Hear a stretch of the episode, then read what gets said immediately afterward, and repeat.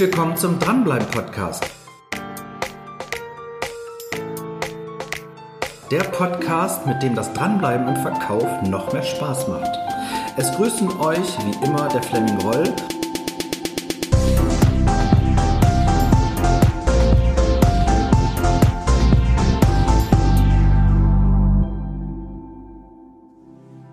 Und heute habe ich einen ganz besonderen Interviewpartner, die Dr. Kerstin Gernig. Kerstin Gernig ist Keynote-Speaker, Coach für Neuanfänge und Buchautorin, um nur einige ihrer Tätigkeiten und Fähigkeiten zu nennen. Sie hat ein Buch geschrieben, Werde, was du kannst, wie man, also du, zu einem ganz ungewöhnlichen Unternehmer wirst. Und alles, was ungewöhnlich, anders und erfolgreich ist, ist extrem spannend für uns Verkäufer. Du schreibst, liebe Kerstin, etwas Außergewöhnliches Werben. Jetzt spitzen bestimmt alle Zuhörer gewaltig die Ohren. Herzlich willkommen zu diesem Podcast, liebe Kerstin. Hallo Fleming, ich freue mich, dass du hier in Berlin bei mir bist. Das ist super toll, vielen Dank. In diesem Buch hast du, liebe Kerstin, über 21 Charaktere selbst interviewt, die Midlife-Boomer, wie du sie in deinem Buch nennst, die ihren früheren Job aufgegeben haben und sich einen Traum erfüllt haben, indem sie sich nämlich mit, einem ungewöhnlich, mit einer ungewöhnlichen Idee selbstständig gemacht haben. Dafür bist du durch die ganze Welt gereist, von Berlin bis ganz nach Sri Lanka. Und da habe ich zu Anfang gleich einmal eine Frage. Was hat dich dazu bewegt, durch die Lande zu reisen, dich auf die Suche nach den außergewöhnlichen Gründern zu machen? War das nur Zufall oder was hat dich dazu angetrieben? Naja, beim Zufall sage ich immer, das sind die Dinge, die einem zufallen. Insofern, mit dieser Definition könnte man von einem Zufall sprechen. Nein, es war ein, eine ganz bewusste Entscheidung. Ich war Ende 40, war angestellte Geschäftsführerin bei einem Bundesverband und merkte, dass das für mich nicht mehr passte und dass ich selber was Neues brauchte. Und dann habe ich mit dem Gedanken gespielt, mich selbstständig zu machen. Und das ist ja nicht ganz einfach, wenn man Ende 40 ist, herauszufinden, was will man eigentlich wirklich mhm. jetzt. Zumal, wenn man sehr lange angestellt war, wie in meinem Fall. Ich war zehn Jahre in der Wissenschaft angestellt, zehn Jahre in der Wirtschaft. Und dann habe ich äh, festgestellt, dass ich fast keine Selbstständigen kannte, sondern durch meine Tätigkeit eben nur Angestellte. Und das wollte ich ändern weil mein Plan war, dass ich gesagt habe, ich möchte eigentlich drei Dinge. Ich möchte die Erfahrungen, die ich in den unterschiedlichen Lebens- und Berufsbereichen gesammelt habe, gerne weitergeben. Und ich möchte etwas machen, wo es kein Nachteil ist, älter zu werden, mhm. sondern eher ein Vorteil in einer alternden Gesellschaft oder in einer Gesellschaft, wo wir ja das Geschenk haben, dass wir heute viel älter werden als frühere Generationen. Mhm. Und ich wollte auch gerne die Dinge, die ich gerne machen, verstärkt machen. Und dazu gehört eben Schreiben und Vorträge halten und Menschen zu inspirieren für spannende Themen. Mhm. Und so kam dann mein Buchprojekt zustande, dass ich mir gesagt habe, um zu schreiben, muss ich nicht angestellt sein. Das kann ich auch als freie Autorin machen. Mhm, stimmt. Und dann war es aber so, dadurch, dass ich in einer ziemlichen Nische schon eine Expertenpositionierung hatte, denn ich war Sepulkralkulturexpertin, das heißt, ich war Expertin für Bestattungs- und Trauerkultur. Okay. Und wenn man sich als äh, Business Coach selbstständig machen möchte, für Sterben, dann muss man sich ja auch überlegen, was möchte man denn im Business Coaching überhaupt weitergeben. Und da war dann eben mein Plan zu sagen, ich würde sehr gerne Menschen den Weg, den ich jetzt selber gehe, nämlich den Schritt in die Selbstständigkeit, zeigen, wie man es schafft, aus Angestelltenverhältnissen, die vielleicht nicht mehr befriedigend sind, dann rauszukommen. Und so kam die Idee zustande, mich interessieren Menschen, die den Mut haben, etwas Ungewöhnliches zu machen, etwas Außergewöhnliches und die, wenn sie mit ihrer Geschäftsidee zu einem Banker gegangen wären, wahrscheinlich in ratlose Augen auf Seiten des Bankers geguckt hätten, der gesagt hätte, mit ihrer verrückten Idee never ever. Und die alle bewiesen haben, dass man damit erfolgreich werden kann. Ich hoffe, du spielst jetzt nicht an, weil ich gelernter Banker bin. Ging jetzt nicht in meine Richtung. Mal angenommen, wir sind ja hier in Berlin, wir gehen nachher auch noch auf eine Feier, auf eine Party oder auf ein Barbecue und dort wirst du gefragt, was machst du denn überhaupt? Sagst du dann, ich bin Coach, Buchautorin oder äh, Speaker, was sagst du da? Also wenn ich nach meinem Beruf gefragt werde, dann sage ich, ich bin Business Coach für Neuanfänge in der Lebensmitte. Und das ist ganz spannend, weil wenn ich äh, das sage, dann sagen die meisten Leute, äh, ja, Lebensmittel, ähm, wann ist denn die Lebensmittel so ungefähr? Das ist eine Zahl. ja, und ich habe mich mit dem Thema der Zahlen auch intensiv beschäftigt, weil alle sieben Jahre verändert sich ja etwas, weil unsere Zellen alle sieben Jahre einmal rundum erneuert sind. Und deswegen ist das extrem spannend zu sehen, dass alle sieben Jahre auch damit Veränderungsprozesse einhergehen. Ich sage, die Seele will wachsen. Mhm. Und das sind Veränderungsprozesse mentaler, geistiger, bewusstseinsmäßiger Art. Und wenn man sein eigenes Leben mal in so sieben Jahresschritten zurückverfolgt, kann man wirklich sehen, plus minus natürlich, dass da Umbrüche passieren. Und die Lebensmitte ist so zwischen 42 und 49 und 49 und 56 beginnen einfach neue Lebensphasen. Mhm. Und früher oder heute mit dem eben verlängerten Lebenserwartung bis zu 100 teilweise ist ja 50 so eine magische Zahl. Mhm. Und da passiert eben auch wirklich ganz viel in den ja, den, bei den Bedürfnissen der Menschen, bei den Zielvorstellungen, die sie haben und nochmal neu über das eigene Leben nachzudenken. Gibt es diese Phase neu zu überdenken nur zu dem Alter? Weil ich weiß zum Beispiel, dass ich mit Anfang 30 mich nochmal hinterfragt habe, aus der Bank ja dann in den Trainingsbereich gewechselt habe. Gibt es da zwei Punkte? Du, wie gesagt, alle sieben Jahre. 28, 35, 42, 49, wenn man das mal so verfolgt, plus minus sind das Umbruchphasen. Okay, okay. Ich habe es nicht gezählt. In deinem Buch schreibst du weiter, es gibt Möglichkeiten, seine eigenen Fähigkeiten zu erkennen und diese dann auch zu nutzen. Wie mache ich das? Das ist eine interessante Frage, weil die meisten Menschen sich ihrer eigenen Stärken gar nicht bewusst sind. Ja. Denn deine Stärken ist ja genau das, was dir leicht fällt. Ja. Und wenn Menschen dann über Stärken nachdenken, denken sie erstmal rational darüber nach und denken, ja, das ist eben, dass sie gut Controlling machen können und dass sie perfekte Eventmanager sind und dass sie ein super Pressesprecher sind. So, das sind alles auch Stärken, aber wenn ich mit im Coaching einsteige, um eine Nischenpositionierung wirklich von innen heraus mit einem Menschen vorzunehmen, dann sage ich immer, er soll 100 Stärken aufschreiben und zwar auch an ganz kleine Dinge denken, wie beispielsweise gut zuhören können, gut backen können, gut mit Kindern umgehen. Um. Und dann mal zu schauen, diese Stärken, die einem eben leicht fallen, wenn man in, in, mit denen etwas macht, dann fallen einem eben auch die Tätigkeiten leicht. Mhm. Viele nehmen sich aber, wie gesagt, nehmen ihre Stärken nicht wahr, weil sie das für so selbstverständlich halten. Und das ist eine große Leistung im Coaching, dass man durch die Spiegelung, wie man die Technik nennt, mhm. relativ schnell an den Kern eines Menschen herankommen kann, den er selbst so gar nicht wahrnehmen würde. Und das ist ja schön, dann auch aus dem Coaching rauszukommen und viel über deine positiven Eigenschaften gesprochen zu haben. Ja, da steckt eine ganz große Ressourcenstärkung drin. Ja, viele kommen vielleicht auch mit Angst, sagen wir, dann hält sie mir einen Spiegel vor und sagt, das ist schlecht und das ist schlecht. Ja, die Angst ist eine Am ganz Anfang. andere. Wenn man sagt, schreib mal 100 Stärken auf, dann sagen ganz viele, oh, 100 Stärken? Nee, also das, so viele Stärken habe ich gar nicht. So, und ja. das sage ich ja ganz bewusst, weil wenn ich sagen würde, schreib mal 100 Schwächen auf, hätten die Leute keine Probleme. Ja, ja. Ja, da sind sie, weil wir sind ja gewohnt, in der Schule wird immer das Negative mit dem Rotstift angemarkert, aber eben leider nicht das Grüne mit dem, äh, das Positive mit dem grünen Marker, was viel besser wäre. Genau, genau. Mhm. Und ich mache keine SWOT-Analyse mit Stärken, Schwächen, sondern ich sage, in jeder Stärke steckt eine Schwäche, ja. wie in jeder Schwäche auch eine Stärke steckt. Und ich fokussiere ganz deutlich auf die Stärken ah, und das, das Potenzial, das da drin steckt. Das ist, klingt super. Dann schreibst du, es gibt Alternativen zu Routine und Hierarchien, um Mobbing, Frust und Langeweile zu entfliehen.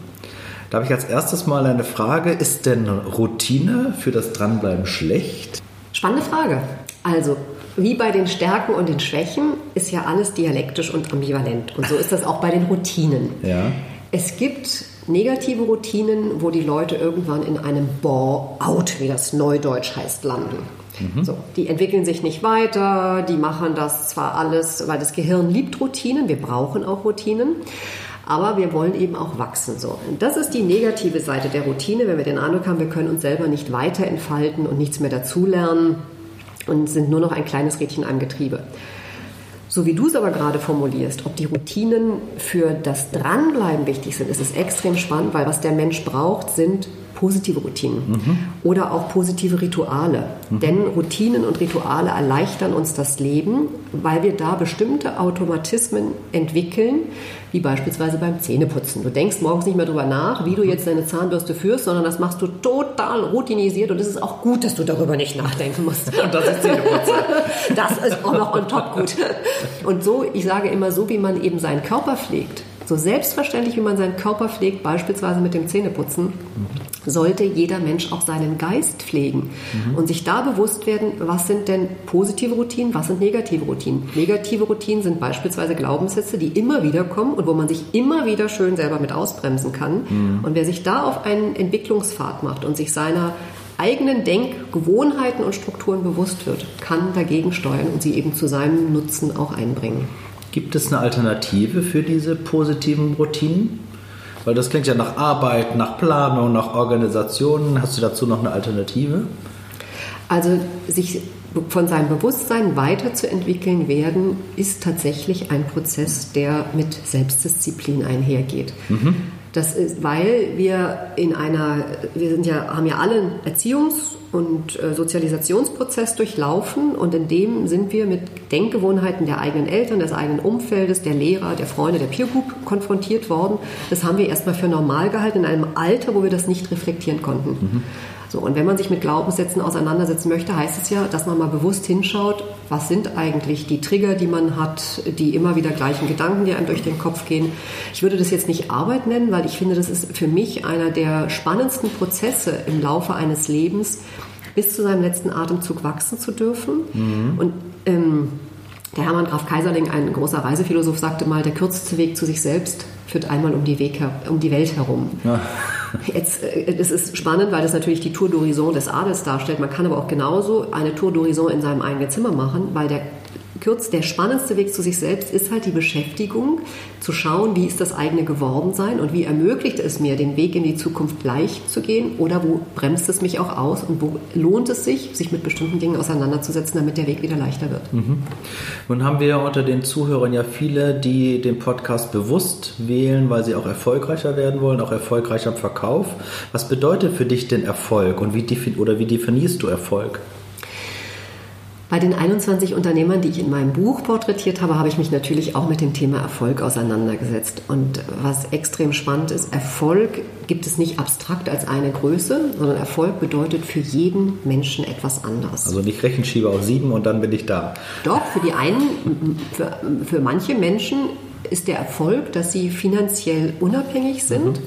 Und es ist auch bei einem, der, also bei mehreren Unternehmern, die ich porträtiert habe, die wollten finanzielle Unabhängigkeit und wollten Millionär werden. Mhm. Das ist auch gar nicht so schwer, Millionär werden zu, äh, zu werden. Unter einer Voraussetzung allerdings. Alles hat seinen Preis. Mhm. Und auch Millionär zu werden hat seinen Preis.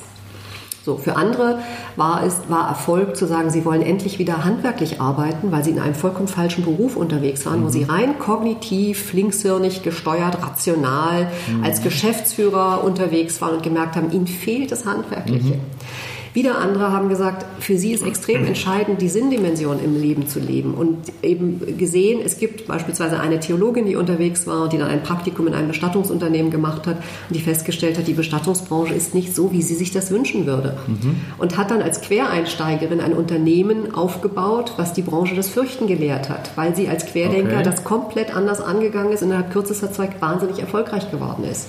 Okay. So, und insofern, wenn du jetzt nach dem Erfolg für deine Zuhörer, die eben als Verkäufer unterwegs sind, ist natürlich jetzt einerseits der Erfolg, dass sie möglichst viel verkaufen, möglichst viele Kunden gewinnen und andererseits aber, was bedeutet für sie persönlich Erfolg im Leben? Mhm. Und das kann ja sein, eine gute Work-Life-Balance zu haben, einen Beruf zu haben, der sie erfüllt, der ihnen aber wiederum andere Dinge ermöglicht. Also von daher muss da jeder sehr genau für sich selber bestimmen, was für ihn Erfolg bedeutet. Okay, das heißt, ein Punkt könnte sein, das höre ich so ein bisschen raus als Verkäufer. Auch äh, macht es mich auch erfolgreicher, wenn ich stark die Kundenbrille auch aufsetze und sage, was braucht denn derjenige, der etwas von mir haben will, also der, der Kunde. Das ist ein Erfolgsfaktor, aber es gibt natürlich noch sehr viele andere Erfolgsfaktoren für Verkäufer. Wir haben uns ja nun beide kennengelernt bei der German Speakers Association und äh, ja auch mit dem Thema Verkauf und Vertrieb beschäftigt. Und es ja. gibt ja diese zwei spannenden Pole zwischen Hard Selling bis zu Love Selling. Ja, genau. Und dazwischen, und das ist das, was ich halt im Business Coaching mit meinen Coaching-Klienten immer wieder mache, sage ich, jeder, beim Verkäufer ist es ganz entscheidend, dass er eine Verkaufsmethode findet, die zu ihm als Person passt. Weil mhm. nur dann ist er glaubwürdig und authentisch. Mhm. Und es gibt so unterschiedliche Verkaufsmethoden. Verkaufen ist wie Flirten. Mhm. Also eine wirklich gute Beziehung zu seinem Kunden aufzubauen. Und dafür muss der Verkäufer natürlich lieben, was er tut. Mhm. Weil es ist extrem schwer, etwas zu verkaufen, wo man nicht dahinter steckt und wo überhaupt kein Herzblut drin ist. Wenn aber die intrinsische Motivation da ist und man weiß, warum man das macht und warum das wertvoll ist, was man eben weitergeben möchte ne? und das wirklich mhm. eine Sinndimension hat, dann wird das Verkaufen leicht, natürlich vorausgesetzt, man kennt die Verkaufspsychologie, weiß, wie man Verkaufsgespräche aufführt, okay. wie man die qualifizierenden Fragen stellt, aber da bist du ja der Experte. Dafür hat man mich. ja. Okay, super.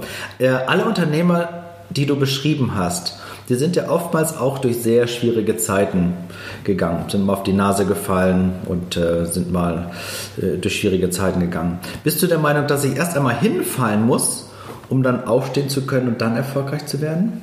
Ich verwende ganz gerne das Bild, dass der Weg zum Erfolg äh, kein Lift ist, okay. sondern eine Treppe. Ah, okay. Ja. So.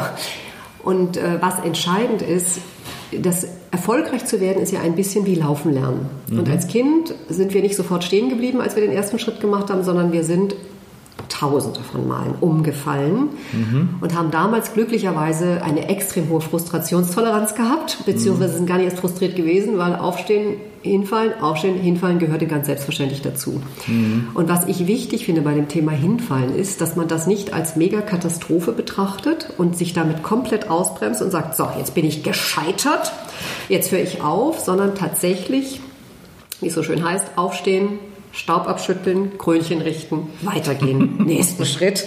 Und dann Schritt für Schritt sich immer wieder zu sagen, wenn ich einen Fehler mache oder wenn mir etwas nicht auf Anhieb gelingt, zu schauen, wie kann ich es beim nächsten Mal besser machen? Mhm. Und deswegen ist es ja dein zentrales Thema, ein extrem wichtiges Thema.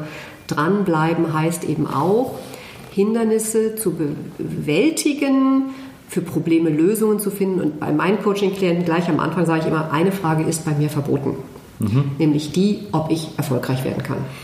Die einzige Frage, die mit mir im Coaching zusammengestellt werden darf, ist, wie ich erfolgreich werden kann. Okay. So, und da, da steckt halt das ganze Lernpotenzial drin. Und das ist ja spannend jetzt auch bei meinem Thema. Häufig werde ich von Journalisten gefragt, ja, Sie propagieren jetzt da groß, sich selbstständig zu machen, aber neun von zehn Unternehmern scheitern. Also fallen hin und bleiben liegen. Ja, genau. Das ist eine vollkommen falsche Statistik. Weil nach der Statistik wäre ich auch gescheitert. Ich habe erst eine Agentur für Kommunikationsgestaltung gegründet und habe nach einem Jahr gemerkt, da ist nicht, da bin ich nicht im Flow, da ist nicht meine Energie drin. Ja. Und dann habe ich mich nochmal neu hingesetzt und mich eben gefragt, was will ich denn wirklich und was mhm. will ich in die Welt bringen und was treibt mich an und was sind meine Motive. So, nach Statistik wäre ich gescheitert weil ich mich danach nochmal komplett neu positioniert habe. Komplett. Und die fällt in die Statistik nicht rein. Das heißt, können wir bei dem Bild der Treppe bleiben dass, um erfolgreich zu werden, kommen halt einige aus dem Keller in die erste Etage und äh, es gibt welche, die kommen, steigen dann im Erdgeschoss ein. Ich würde jetzt nicht ganz so dunkel, dunkel starten wollen. Ich würde sagen, die einen starten halt auf planer Erde, ja. nehmen die erste Etappe. Okay. Die Aber die Frage ist, ich sage immer, die, das, dieses, das Faszinierende an der Treppe eines Selbstständigen ist, es gibt keine letzte Stufe. Es ja. gibt keine letzte Stufe. Wir können uns permanent weiterentwickeln und wir leben in so spannenden Zeiten und müssen uns auch weiterentwickeln, weil durch die Digitalisierung stehen wir vor ganz neuen Herausforderungen. Es ist immer Stufe um Stufe um Stufe, Next Step. Mhm. Erst einmal möchte ich ein herzliches Dankeschön sagen, dass du dir diesen Podcast angehört hast. Und als Verkäufer und als künftiger Dranbleiber empfehle ich natürlich, diese Serie zu abonnieren. Weil nur wenn du regelmäßigen Content bekommst, dich im Verkauf weiterbildest und auch neue Informationen bekommst, um besser zu werden, wirst du zum klassischen Dranbleiber. Wenn euch diese Serie gefallen hat, freuen wir uns natürlich über eine 5-Sterne-Bewertung. Weitere Informationen gibt es auf anderen Kanälen. Ihr könnt mir gerne folgen, auf Facebook, auf Xing. Ich freue mich darauf. Herzliche Grüße, euer Fleming.